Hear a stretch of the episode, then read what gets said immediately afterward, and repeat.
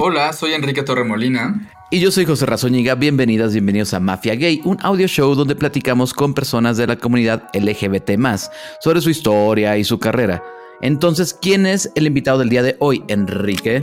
Hoy está con nosotros Artur Chávez, actor y director de teatro especializado en comedia y clown. Recientemente ha sido reconocido por su trabajo como actor en La obra que sale mal y como director de la obra Príncipe y Príncipe. Hoy en Mafia Gay, ser teatrero y en palabras de Artus, gay de toda la vida.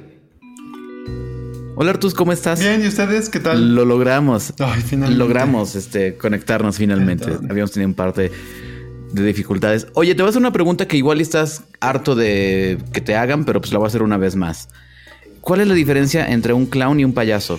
Sí, es una pregunta que me hacen mucho. pues no hay ninguna realmente. O sea, el término se empezó a usar cuando el clown se empezó a poner de moda en México para diferenciarlo del payaso de fiesta, porque como que era una época en la que solo se conocían los payasos de fiesta. Y bueno, el cepillín y vos o los de la tele. Entonces, eh, el concepto del clown, como lo conocemos actualmente en la escena, en el teatro, es un personaje que sube al escenario para fracasar. Y al fracasar, hace el ridículo, nos muestra su vulnerabilidad y, lo amamos porque vemos un, ser humano como nosotros mostrar su lado estúpido. Y, a diferencia del payaso de fiesta, pues un payaso de fiesta es un entretenedor, ¿no? De niños, de, un grupo en una fiesta. Puede hacer magia, puede cantar canciones, puede contar cuentos, pero no necesariamente es una persona que sale a fracasar y hacer el ridículo, sino a entretener. Ok. ¿Contesté bien la pregunta? Sí, todo muy bien. y la otra pregunta que tenemos eh, para ti, antes de entrar más al, al, tema en el que estás ahora, que es el teatro, pero sabemos que tú fuiste parte de un circo. Eh, tienes experiencia de estar en un circo y creo que muy poca gente en el mundo puede, puede contar cómo es la vida en un circo y quisiéramos saber todo lo que quieras contarnos sobre la experiencia de ser parte de eso. Pues la vida en un circo es maravillosa. Realmente me tocó en un momento de mi vida muy importante porque yo tenía 22 años. Entonces estás en la flor de tu juventud, eh, tienes todos los sueños, la fuerza, la vida por delante. Y cuando me invitaron a participar en el circo, pues imagínate, o sea, qué aventura de vida vivir en un tren, eh, dormir en un cuartito de dos por uno, em, convivir con entrenadores de animales, acróbatas de todo el mundo, payasos de, la mayoría en Estados Unidos. Eh, entonces, pues fue, yo creo que la aventura más grande de toda mi vida. Y pues hice grandes amigos, eh, trabajé como un loco porque dábamos, en esa época, dábamos funciones de por lo menos de jueves a domingo. Y digo por lo menos porque a veces dábamos funciones martes y miércoles también. Los viernes de cajón dábamos dos, los sábados siempre dimos tres y los domingos siempre dimos dos y a veces dábamos tres. O sea, estábamos dando diez funciones a la semana. Funciones de dos horas y media más una hora de convivir con el público antes de la función, de tomarte fotos, de firmar autógrafos, de entretener al público uno a uno. O sea, estamos hablando de mm, un trabajo de horas. O sea, yo me maquillaba a las 10 de la mañana y me desmaquillaba a las 11 de la noche. Y todo el día pues aprendes a comer con el maquillaje, aprendes a vivir maquillado, ¿no? Em, era lo máximo, la verdad. Fue, fue puedo decir que es de los mejores años de mi vida. Y tengo grandes amigos de esa época. Oye, ¿y la, ¿y la, banda gay cómo se distribuía en, el, en, el, en, el, staff del circo, no? ¿Eran más los payasos o los entrenadores este, de leones o parejito? no, realmente éramos los payasos. Habíamos tres gays en el grupo. Éramos 18 payasos, de los cuales cinco eran mujeres, eh, 13 éramos hombres y tres éramos gays. Y mm, del resto, había un par de, esos que se llaman este, The Men in Black, los, los hombres de negro, que son los que mueven todo el rigging y hacen las luces. Había un par que eran gays y ya. De hecho, yo estaba enamoradísimo de un chico búlgaro que se llamaba Iván, que era volador. de estos voladores que hay una catapulta y entonces corre uno, brinca y él sale disparado en el aire y hace tres machincuepas y cae. Iván tenía 23 años y estaba guapísimo y tenía un no, suena una fantasía, todo el mundo pues. en el circo tenía un cuerpazo, cuerpazazazazo, hombres y mujeres. Menos los payasos, éramos los normales, porque no éramos acróbatas. Y éramos amigos, bebíamos en la noche, así como que teníamos nuestras fiestas. Y una de esas así como que le tiré el, sí, sí, yo soy gay. Y me dijo así como, gay. No, that doesn't exist en Bulgaria. O sea, eso no existe en Bulgaria. Y yo, no. claro, él no tenía la menor idea. Entonces ya me di cuenta que estaba perdiendo mi tiempo y no pasó nada. Pero suena una gran fantasía, Iván, el, el, trapecista búlgaro de 23 años, ¿no? Es una, es una cosa. Gran fantasía. Él y todos. O sea, porque aparte había búlgaros, había rusos, había argentinos, había. Y, o sea, tú imagínate el cuerpo de los, de los este, trapecistas, por ejemplo. ¿No? Imagínate los, los, voladores. Sí. Y todos aparte con estos trajes de circo así todos pegados, este, el pecho abierto. No, no, era, o sea, se respiraba un olor a sexo en, el circo fantástico. Oye, esto era el circo, esto era el circo Ringling Brothers. Sí, en Estados Unidos. Vinimos un mes a México. Ok, que, que desapareció hace algunos años. ¿Cómo, ¿Cómo tomaste eso? Ah, lloré horriblemente. Pasaron la última función por Facebook Live y la estuve viendo aquí en la casa y sí me la pasé llorando, la verdad. Y sobre todo pude ver por qué están cerrando, porque ya no era lo mismo. O sea, imagínate, yo estuve en el 97, es la época en la que obviamente no había internet, en la que el entretenimiento en vivo estaba en su mayor auge. Feld Entertainment, que eran los que llevaban el circo, llevaban y llevan todavía todos los Disney on Ice del mundo entonces es una compañía que tiene millones y millones de dólares. Entonces en esta época en la que no hay entretenimiento por YouTube, todo el mundo venía al circo. O sea, venía el circo a, tu ciudad y estaban vendidas todas las funciones de principio a fin. Diario actuábamos para 20 mil personas. Y, y, era obviamente pues muy emocionante. Era la mejor época para eso. Y pues sí, llegó el final de una era. ¿Por qué llegó? Sobre todo obviamente por, por, internet, pero sobre todo porque se prohibieron los animales. Yo estoy a favor de que se hayan prohibido los animales, pero la gente iba al circo por ver a, los elefantes, por ver a los payasos y por ver a los trapecistas. Eso era como lo más sabido del mundo, que esos tres eran las grandes eh, atracciones del circo y sin elefantes pues a la gente le, le dejó de interesar.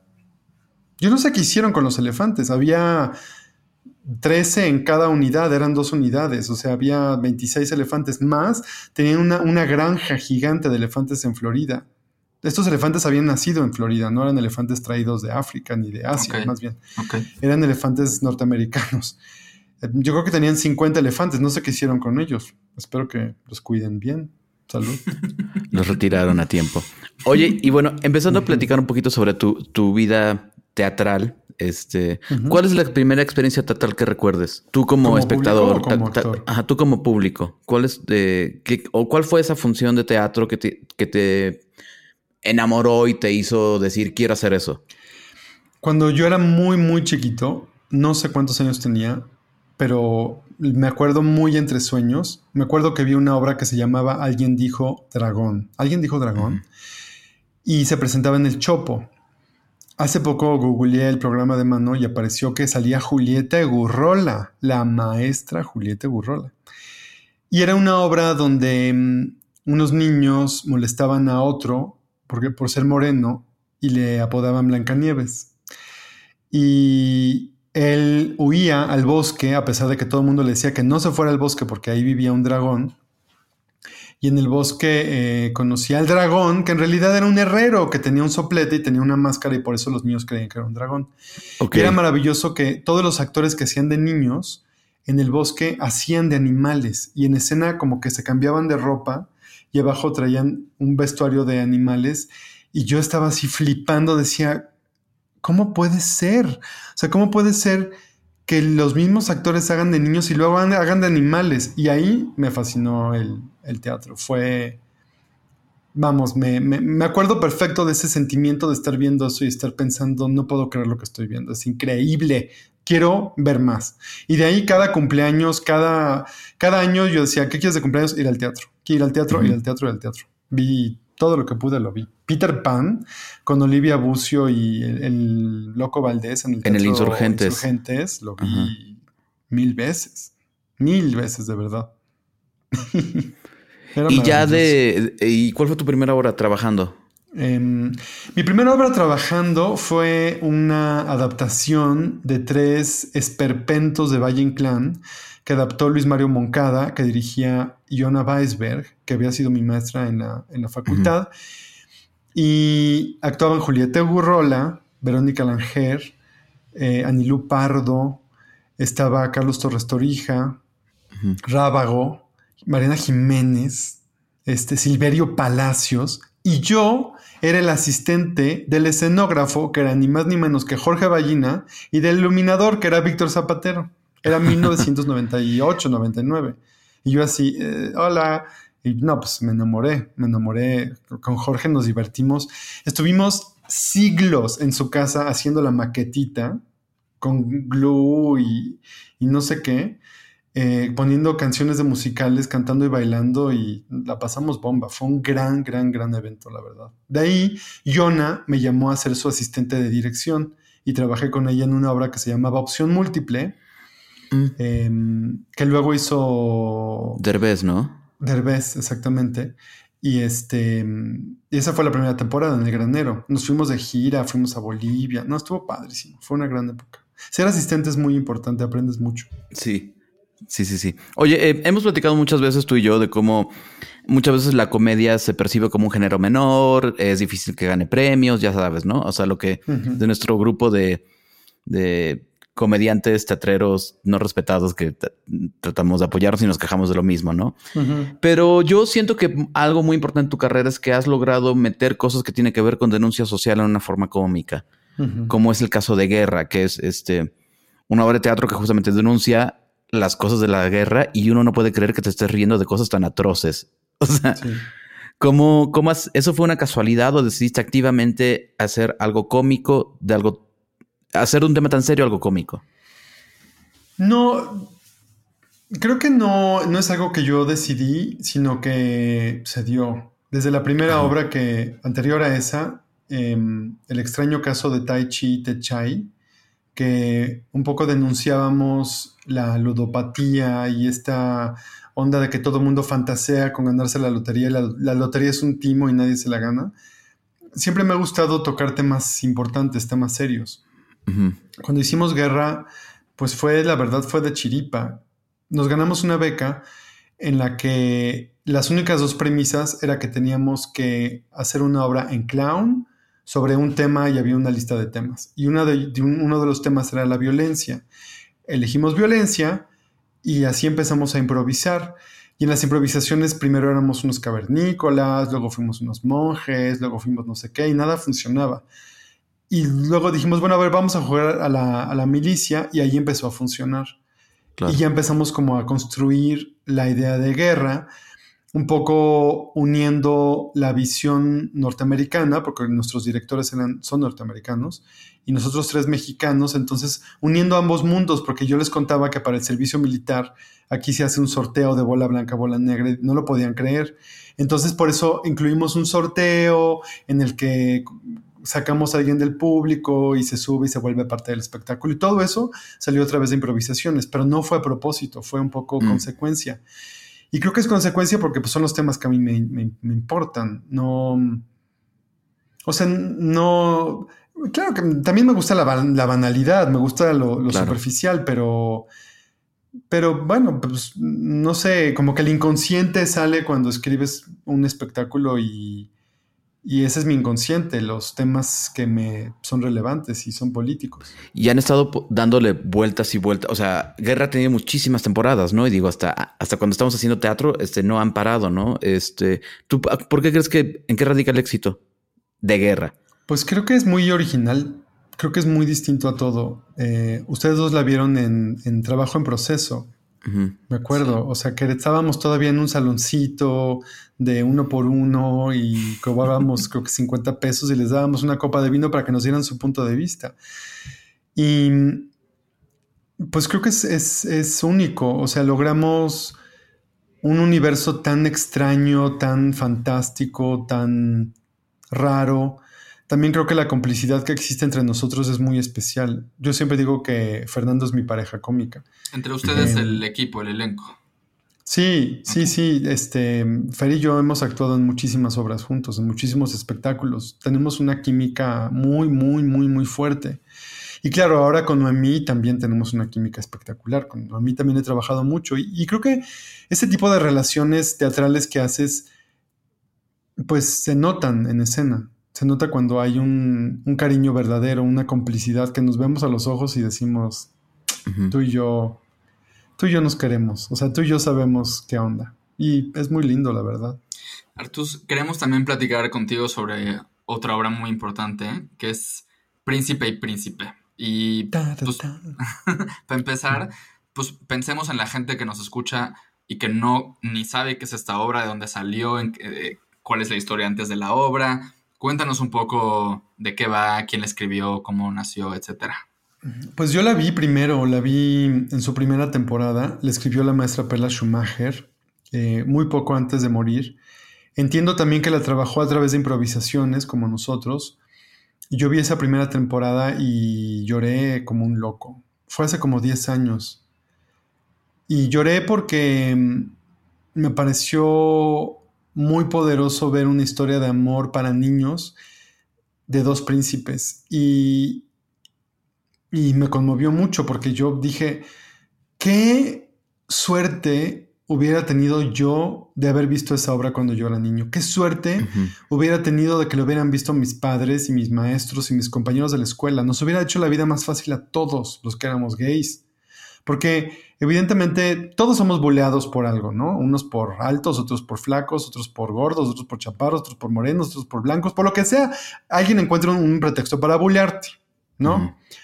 Pero bueno, a los gays también nos bulean por ser gays, independientemente de nuestro aspecto físico.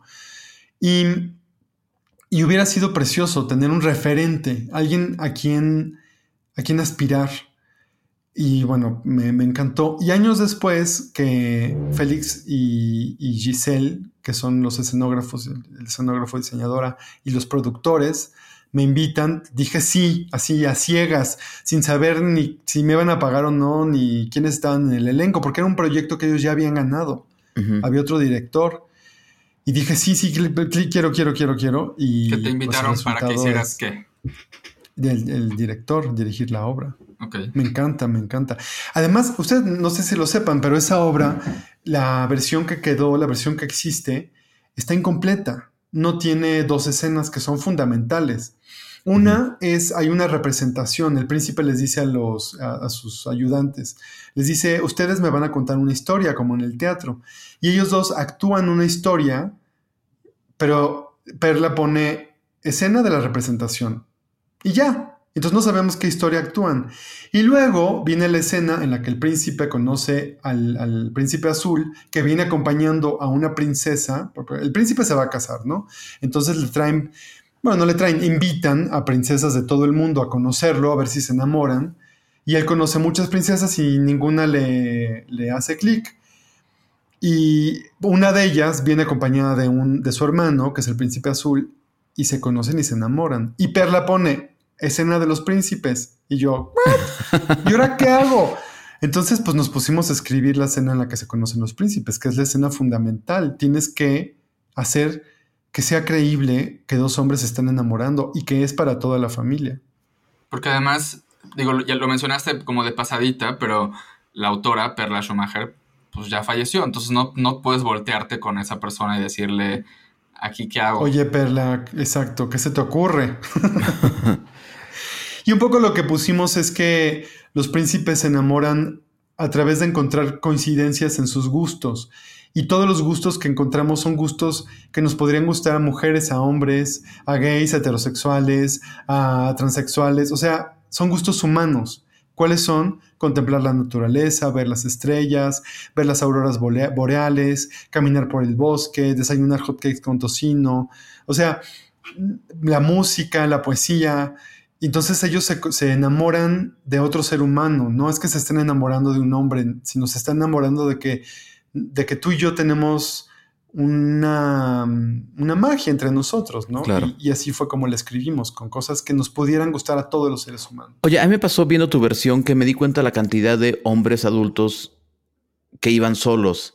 O sea, no solos, sino como sin niños, pues, me quiero decir. Me, caí en cuenta que de pronto era como que Príncipe y Príncipe era el cuento que no nos contaron a los niños gays. Entonces, como que había una cosa y que terminas sanando yendo. Y yo me acuerdo, Enrique y yo vimos la primera versión, de hecho, la, la, la, la del Centro Cultural del Bosque, que seguramente tuviste hace 10 años. Y nosotros nos tocó ver cómo se salía gente, lo cual era ridículo porque en el póster eran dos príncipes dándose un beso, ¿no? De caricaturita. ¿Cómo ha sido la reacción del público? ¿Cómo sientes tú que lo toman en esta temporada? Se nota que ya cambió el, el, mundo. Bueno, no el mundo, el país. El, tal vez no el país, la ciudad. Porque finalmente esa obra se presentó cuando recientemente se había aprobado el matrimonio entre personas del mismo sexo. Era muy reciente. Aquí en Ciudad Entonces generaba todavía un cierto disgusto en ciertas personas. Actualmente lo sigue generando, pero ya el público que va no, no lo siente. ¿Por qué? Pues porque ya pasaron 10 años, 10 años de que se instauró el matrimonio entre personas del mismo sexo. Tú no puedes rechazar algo que está avalado por la ley, es estúpido. O sea, no tiene el más mínimo sentido. no, no funciona. Por eso creo que es súper importante que el matrimonio se, se, haya legalizado y se siga legalizando en todo el mundo, porque termina por normalizar las cosas, porque las hace legales. Em, también me acuerdo yo que la vi en esa época, que cuando los dos príncipes se casan y se dan un beso, porque eso sí está en el texto, beso, beso, y se dan un beso. Porque es una boda, ni modo que no se den un beso. O sea, no es lógico. Todos los niños hacían, ¡ay! Y los papás hacían, Y ahora ya no pasa. Ahora todos, hombres, niños y adultos, hacen, ¡oh! ¿Por qué? Porque es el amor. Es el amor. Artus, cuando, o sea, cuando eres, como, como director, cuando estás montando una obra, que está dirigida, digo, es para quien sea, ¿no? Y va a todo tipo de público, pero está dirigida o está pensada en que sea accesible y entretenida para un público joven, para niñas, para niños, para adolescentes. ¿Qué, tomas en cuenta que a lo mejor es diferente de cuando estás montando una obra que no es para ese público? O sea, ¿qué hay, qué hay en ese proceso creativo o qué tiene que haber en el lenguaje teatral, eh, digamos, para, para que unos niños se la pasen bien en el teatro y lo entiendan y sí, para que se la pasen bien, pues. Pues creo que tiene que haber dos cosas, comedia y ritmo. Si, si los niños eh, están viendo algo que los divierte, que los entretiene, eh, para mí el humor es universal. O sea, si es, si es un humor muy intelectual, más como Woody Allen, pues obviamente los niños no lo van a entender. Pero el humor que a mí me gusta, que es el clown, es un humor universal. No tienes que ser adulto para entenderlo, pero si eres adulto, lo entiendes y te gusta, y si eres niño, lo entiendes y te gusta. Entonces tiene que haber humor. Y lo otro tiene que haber ritmo, tiene que ser rápido. No puedes regodearte en la escena, no puedes regodearte en el lenguaje. Em, eso no quita que sea profundo, no quita que sea importante, simplemente tiene que pasar con buen ritmo, porque además, pues la atención de los niños es de... Bien, bien sabido que si es para niños tiene que durar entre 45 y una hora, no más. Porque simplemente por cuestiones de vejiga. O sea, a la hora los niños tienen que ir al baño, punto. Tienen que ir a hacer pipí. Entonces, ¿para qué haces algo más largo si sabes que simplemente va a ir en detrimento de tu espectáculo? Claro. Y digo, ya, ya, hablaste un poquito sobre la, como la variedad de reacciones que hay por parte del público hacia esta obra. Yo quiero hablar un poco más de, las reacciones, sobre todo positivas, ¿no? Eh, sé que ha habido, no sé, han recibido premios, ah, han recibido o han tenido apoyo, como digamos, como, como muchas porras, como acompañamiento por parte de organizaciones LGBT. Eh, cuando ha habido intentos eh, o, reacciones negativas, por ejemplo, en redes sociales, como que también viene una ola muy positiva, como de defender la obra y defender el proyecto y el discurso de la, de la obra. Al menos es, así es, esa ha sido como mi lectura, ¿no? Eh, ¿cuál, es, ¿Cuál es tu diagnóstico de nuestra, pues de la sociedad, de la sociedad mexicana, de la gente en Ciudad de México, eh, con respecto a temas de la comunidad LGBT, a partir de cómo has visto que evolucionan las reacciones a la obra? O sea, ¿en dónde estamos hoy versus dónde estábamos hace 10 años cuando se estrenó esta obra de teatro, por ejemplo? Pues creo que estamos en un lugar mucho mejor. E, evidentemente, la gente que se mueve en ciertos círculos sociales, y no me estoy refiriendo a la clase alta, me estoy refiriendo a la clase media, somos bastante abiertos de mente, tenemos mm, apertura porque tenemos mucho contacto con la cultura, con la cultura popular, eh, con la cultura mm, teatral, con los museos, exposiciones, etc. Y estoy aclarando lo de la clase alta, porque qué curioso que cuando estamos en el Teatro Benito Juárez, que está más enmarcado en una colonia popular, tenemos llenos, y cuando estuvimos en el Helénico, que es un teatro pues enmarcado entre, entre en, el corazón de Coyoacán y, em, entre Coyoacán y San, Jerónimo, no tuvimos llenos, tuvimos bastante poco público. Entonces me, estoy un poco como imaginando que es un tema que todavía incomoda a ciertas este, clases más conservadoras. Y que la clase media es más, es más abierta de mente, es más fácil modificar su, forma de pensar. Em, también creo que la Ciudad de México, como siempre, está a la avanzada en cuestiones de, pues, de diversidad, de apertura de mente, simplemente porque somos una ciudad muy grande, ¿no? Y aquí pues hay muchos tipos de pensamientos, somos una ciudad donde hay una enorme variedad de, personas y de gremios y de, grupos. Em, aún así, por ejemplo, en Sinaloa fue un gran éxito, Príncipe y Príncipe. Em, en Querétaro no nos han dejado ir. No creo que nos dejen ir a León tampoco, porque es bastante conservador. Entonces, pues es como muy... Creo que nuestro país justo tiene ese problema, que es, un, es un problema y es una ventaja, es muy diverso. Por eso es tan difícil unirnos políticamente, porque somos, somos tantos grupos distintos de mexicanos, de, de todos tipos, ¿no? Pero, mm, pues, por lo menos en el área en el que nosotros nos desarrollamos, la gente que va al Centro Cultural del Bosque, que va al Teatro Benito Juárez, que, que aprecia ese tipo de cosas, está feliz con Príncipe y Príncipe. Está feliz. Y tú, Artús, en lo, en lo personal, ¿qué sientes como un hombre gay de ser parte de eso, de contar esa historia, de ver a gente en el teatro aplaudiendo y gritando beso, beso y demás. ¿Qué te hace Me siento orgullosísimo, me siento feliz, me encanta. Príncipe Príncipe, creo que es la obra que como director no he dejado de ver nunca. O sea, creo que me he faltado a muy pocas funciones y era porque yo tenía función.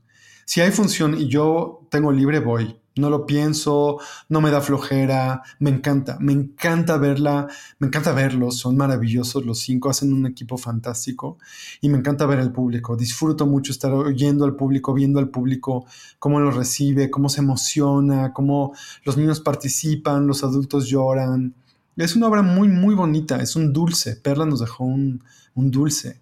No, me siento súper orgulloso, me siento feliz. Sobre todo porque a, final de cuentas creo que nunca había hecho una obra que hablara de, lo gay, por decirlo de alguna manera, ¿no? Em, sí me interesan los, los, temas serios y políticos, pero creo que en algún en un punto hasta trataba de evitarlo, como que no, no quería que, se me identificara como un director gay, ¿me entiendes? Em, aunque mis personajes pues siempre son gays, el general de guerra es más gay que Ricky Martin. Este, en Tai Chi Te Chai hago una diosa del, de la ópera china. Este, siempre mis personajes pues, son queers, porque yo soy queer, punto. Bueno, no queer, pero soy gay. Em, y, y, ahora que, que, es un discurso importante, me, me, gusta. Quiero, quiero volver a tocarlo. Quiero tocarlo desde otro punto de vista. Me gusta, me gusta.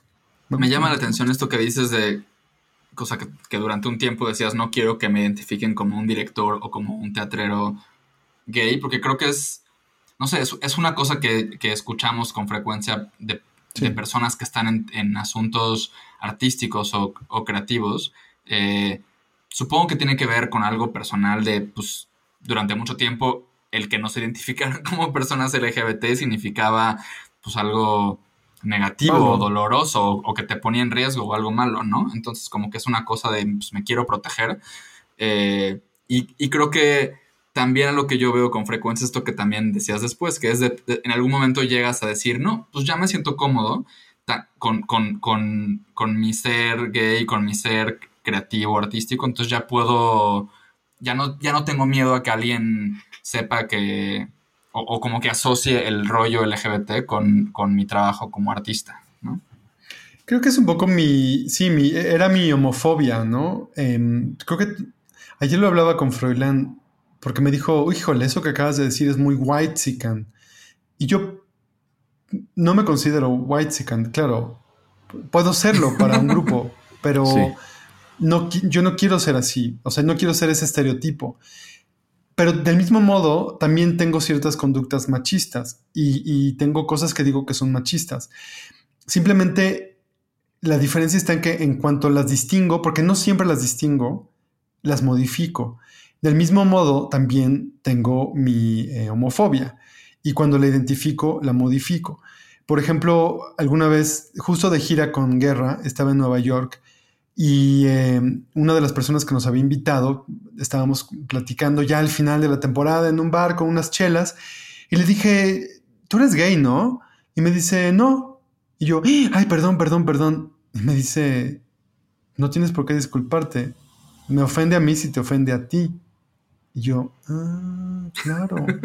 claro Entonces entendí algo muy importante, que que no, no, debería jamás tener reparo en preguntarle a alguien, oye, tú eres gay, porque no es una ofensa.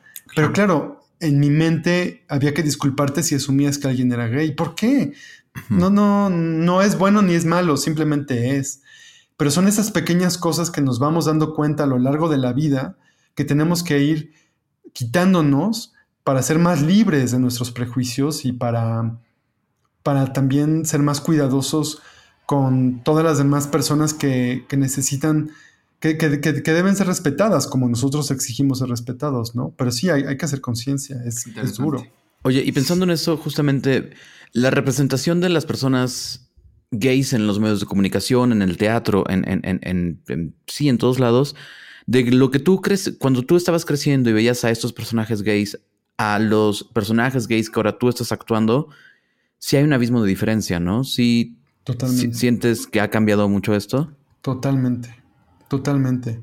Mira, de hecho, a mí de lo que más me ofende es ir al teatro, em, sobre todo las grandes producciones, y que haya un personaje gay y que sea, em, pues, un poco como el payaso, me choca. Y que sea el estereotipo de la loca me choca. me, me, irrita, me, me cae mal porque es el mismo estereotipo barato de la televisión que no tiene sustancia, sino que solamente es joto por el hecho de ser joto. Y me duele además porque sé que en el teatro habemos muchos gays. Claro. Productores, directores, diseñadores, escritores. Entonces, mm, no puedo creer que no estén dándose cuenta que lo que están haciendo es em, caricaturizar un estereotipo y además hacerlo muy burdo y además hacerlo el, gracioso simplemente por ser gay. Hay como una desconexión con con el pensamiento en ese sentido. Creo que podríamos ser mucho más conscientes de, eso. Ahora que estamos fuera del aire, puedo mencionar cinco obras que, he visto y he dicho, oh, eso me, está, me está hiriendo porque es horrible lo que están presentando, es, es, disgustante, es un esperpento. Por supuesto. Oye, y hablando de justamente de grandes producciones, antes de que para el teatro estabas experimentando un éxito teatral alucinante, de esos que que pasan pocos, ¿no? Con la obra que Una vez en la vida. Sí, pasan poco, ¿no? Con la obra que, que, sale mal, que era así increíble y sobre todo a mí me encantaba. así se llama la obra para la gente que no lo sabe. Entonces, la obra que sale este, mal. Exacto. Y me encantaba a mí cuando las veces que la llegué a ver, el ver tanta gente, a tanta gente que no va al teatro yendo al teatro. Ha cambiado un poquito tu, tu, o sea, porque son de estas obras que están haciendo algo que a mí me obsesiona, que es traer a gente nueva a los teatros. ¿Ha cambiado un poquito tu perspectiva a partir de la obra que sale mal con lo que sabes que ahora la gente quiere ver? ¿Cómo es de distinto este público? ¿Cómo has reflexionado esto, pues? Pues creo que es, es, Yo creo que no hay fórmulas. Creo que tú lo sabemos muy bien, Joserra. Las fórmulas son muy difíciles de lograr. Eh, algunos productores creen que son los grandes nombres de la televisión y no siempre es el caso otros creen que es no sé qué, y finalmente es pues, que la obra sea buena. La obra que sale mal es un garbanzo de a libra porque está pensada con una agudeza en cuestión de que no hay una sola cosa en el escenario que no se rompa. Y que tiene además como la magia de Universal Studios, donde hay una serie de trucos mágicos para que todo se rompa frente a tus narices y no sepas cómo lo hicieron. Y eso creo que es un valor agregado que la gente nunca, nunca habíamos visto, ¿no? Em, entonces creo, creo que realmente el gran éxito está en atinarle a eso que es realmente novedoso y que todo el mundo quiere ver. No creo que sea la fama, no creo que sea un clásico, Simplemente creo que es algo novedoso. Claro, también hay esos otros, estas obras que llevan 20 años en cartelera, como El Tenorio Cómico, cuyo éxito radica, nunca lo he visto, ¿eh? debería ir a verlo, pero cuyo éxito radica en, los nombres de los comediantes y sus improvisaciones, me imagino. Em, pero, pero sí, es, es un milagro, es un milagro tener una obra así de llena. Mil personas al día, wow. Sí sí, sí, sí. Oye, este es el año en el que estamos sin teatro y dejamos de hacer teatro. ¿Qué tal? ¿Cómo te, si no lo veíamos venir, cómo te imaginas esto regreso, este regreso al teatro? ¿Qué crees que pase? ¿Qué, qué, te gustaría que pase? no sé. Sabes que ni siquiera lo, lo, veo. O sea, no. Creo que una parte de mí ya perdió el optimismo. Sí, sí, sí, sí. A mí hace poco me pasó con unos compañeros que estaban hablando, sí, en abril esta obra, yo les quería, o sea, eh, no me quise meter, pero sí les dije en un momento, ¿de qué están hablando? O sea, o sea, que despierten, pero, pero sí hay una parte de optimismo en mí todavía por ahí. Sí, obviamente yo también y en general soy una persona optimista, pero no sé cuándo vamos a regresar. O sea, yo no creo que volvamos a regresar con la obra que sale mal, por ejemplo. Me gustaría, claro que me gustaría, pero no creo. No creo que que en dos años se vuelva a montar una obra con tanta nómina, simplemente. Porque al 30% de sala, al 50% de sala no pagas eh, los sueldos de todas las personas que trabajamos en un espectáculo de esa magnitud. y, eso me duele profundamente. ¿Qué, me gustaría que pasara? Pues que la gente nos haya extrañado y haya dicho, güey, no mames, tenemos que ir al teatro porque me muero por volver a ver un espectáculo en vivo, me muero. ¿Qué podría pasar? Lo contrario, que la gente dijera, ay, no, sabes que yo me acostumbré a quedarme en mi casa, me encanta Netflix y no pienso volver a salir de aquí. Y no lo podemos saber, o sea, no sabemos qué va a pasar con la gente. O sea, obviamente me niego a pensar que una actividad humana tan antigua como el teatro, con más de este, dos mil años de historia, desaparezca. No va a desaparecer. Pero no creo que sea fácil el regreso y no creo que sea inmediato. Me gustaría pensar que sí, que la gente va a tener hambre, hambre de esto, pero no sé. A mí, a veces la gente ya me decepciona. O sea, el, concepto de la gente me choca. La gente, la gente así, la gente me caga. o sea, estoy siendo ya muy negro y muy oscuro, pero cuando veo todas las actitudes de falta de civismo, toda la gente que todavía no aprende a separar la basura y no sale a barrer su calle y no respeta a los animales y no respeta a las personas de la tercera edad y no respeta a las mujeres y no respeta a las personas, que son una gran masa de gente que es resultado de la profunda ignorancia que ha generado el sistema en nuestro país me duele y no veo mucha esperanza, la verdad. O sea, creo que la, cultura basura es mucho más el hambre de consumo que tiene, que tiene la gente, este concepto de la gente que estoy diciendo. Y me duele, evidentemente me duele, pero hay una gran ignorancia en el mundo por, por consumir mierda comida basura, ¿no? ¿Por qué? Si ahora tienen exceso de sodio y exceso de azúcar, exceso no sé qué. Sabemos hace siglos que esa comida es chatarra, pero se vende como pan caliente. Y no solo porque es barata, sino porque a la gente le parece rica. Pero es, este harina procesada con azúcar, guácala. No hay una sola cosa que sea natural en esos productos, pero a la gente le gusta esa cosa. ¿Ves? Ya, por eso ya no tengo, yo ya no tengo esperanza en la humanidad. Salud. Oye, Artus. Vamos. ¿Ves por qué no puedo dejar de ser político? Vamos a ir cerrando y justo una de nuestras últimas preguntas tiene que ver con eso. ¿Qué has, hablado de que hay temas que te mueven y hay temas que te, que te han inspirado, no sé, a, crear cosas, por ejemplo, como la obra Guerra? ¿Qué, qué temas te están moviendo ahorita, además de los que acabas de decir? Eh, ¿qué, temas te gustaría tocar en, el teatro en el futuro, cuando sea ese futuro? ¿Qué, hay cosas que te están indignando o conmoviendo o estimulando ahorita que digas me gustaría crear algo a partir de eso o, experimentar y ver qué sale alrededor de algún tema? Creo que uno de los temas que estamos poniendo en la mesa todos es la monogamia.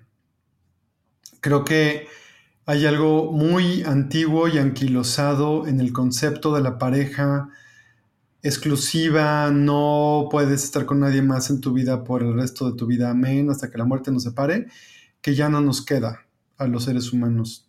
Nunca nos ha quedado, simplemente antes era como más mustio y ahora somos más como... Hmm, creo que es un, es un, tema importante del que hablar.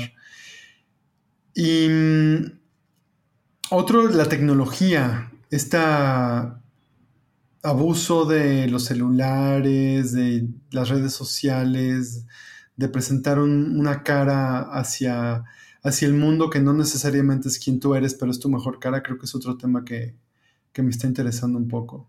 Sí, las relaciones, las relaciones humanas, que es siempre el tema de nuestras obras. Muy curioso que salgas de, de la cuarentena replanteándote cosas sobre la monogamia, ¿eh? Es, un gran Bueno, nosotros no somos del todo monógamos. La verdad es que tenemos 12 años juntos y hace mucho que, tenemos una relación abierta con paréntesis, ¿no? O sea, hay momentos en que no está tan abierta y momentos en que sí. Y, es algo que nunca digo. O sea, no, lo, no me presento como, hola, soy Artus, estoy en una relación abierta. Simplemente, es más, creo que ustedes nunca, nunca se los había dicho y somos amigos.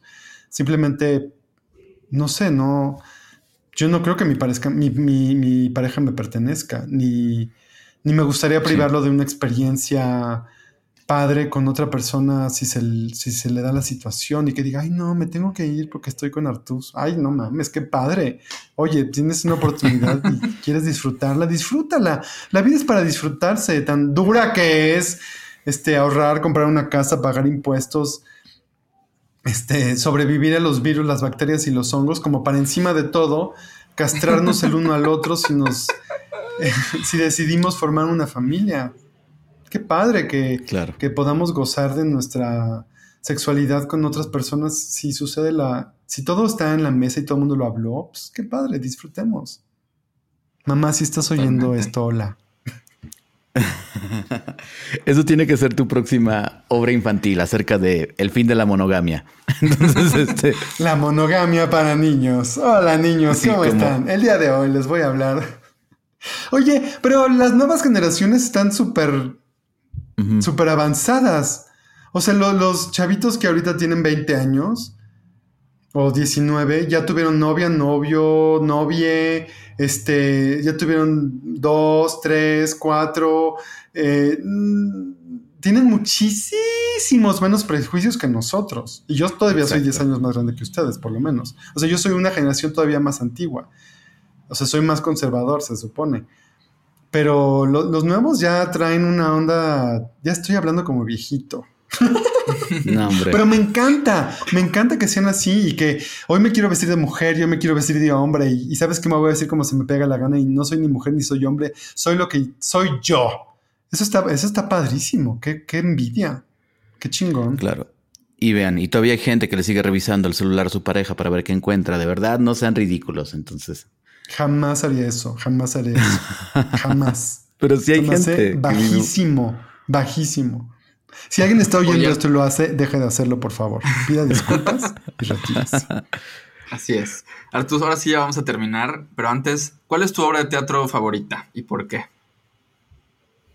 ¿Pero en cartelera o leída o qué? De, las que han existido en el planeta. Ay, hay muchas. Pero de las que. O sea, mi, mi, placer culposo es lavar los trastes oyendo musicales. ¿Qué tal? Y Cabaret. Cabaret me fascina. Cabaret me encanta. The Producers me enloquece. Y Anything Goes de Cole Porter me encanta. Me encanta. Cabaret, por favor. Universo, si me estás escuchando, un día permíteme ser el maestro de ceremonias en Cabaret. Gracias. Ya. Oye, una persona LGBT más a la que admires. Mm, ay, es que lo primero que se me ocurre es Ricky Martin, pero porque me gusta. Eh, porque es rico y así vive en Miami con su pareja y sus dos gemelos. Eh, Ahora ya tiene más hijos y vive, y vive en Los Ángeles, por cierto. Ay, no, pero ya sé quién, ya sé quién. ah, qué bueno que me corregiste. Ya no soy tan fan. Pero si lo voy a aparecer, soy así de Ricky. Eh, Ian McKellen. Ian McKellen. Sí, Ian McKellen. Yo sé que nunca, jamás voy a ser como él, pero es mi, es uno de mis íconos. O sea, es, es a quien aspiro a ser. Me encantaría ser un actor viejo como él con esa voz, con esa profundidad, con esa manera de abordar sus personajes. Si, si logro ser un actor como él, sería yo. O sea, si, me entierran después de ser un actor como él, fui una persona plena, la verdad. Me encanta, me encanta. Guapísimo, además. Yo, yo, creo, que, yo creo que alguien contestará eso mismo sobre ti un día, Artus. muchas gracias. Oye. Ojalá. muchas, muchas gracias por estar hoy con nosotros en, Mafia Gay. ha, sido un gran placer. ¿Dónde puedes seguirte nuestra audiencia para enterarse de lo que estés haciendo y de tus opiniones y de los proyectos que tengas en el futuro? En Instagram es lo que más uso, arroba Artuz. Como soy este, de los primeros usuarios, agarro mi nombre sin apellido. Entonces soy arroba Artuz. A-R-T-U-S. Ya me lo han intentado comprar otros artuses del mundo. Les he dicho que no. Por supuesto que no. No han llegado al precio. Me encanta, no los, no los sueltes. Pero sí nos ha pues pasado, porque aparte Froilán, mi marido es arroba Froilán. Y también le han querido comprar el nombre y les dice que no. Así, por mil dólares, por favor. Oye, Artus, pues muchas gracias. Gracias a nuestro productor Fernando Cisniega. Yo soy Enrique Torramolina. Y yo soy José Razúñiga. Esto fue Mafia Gay. Gracias.